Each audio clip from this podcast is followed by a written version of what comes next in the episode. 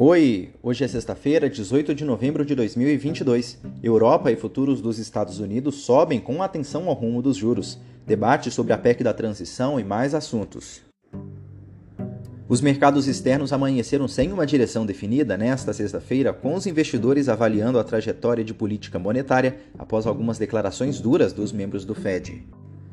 Enquanto isso, investidores globais estão acompanhando de perto os principais dados econômicos em busca de sinalizações sobre como os bancos centrais de todo o mundo agirão enquanto procuram domar a inflação.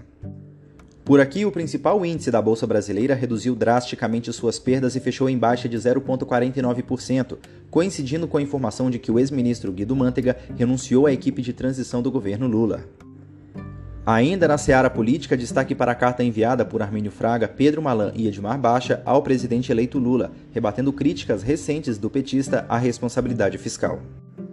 No campo corporativo, temos a Assembleia Geral Extraordinária da Oi, que vai deliberar sobre o agrupamento das ações da empresa. O encontro de acionistas está marcado para as 11 horas no horário de Brasília. Este foi o Eleva News. Até mais.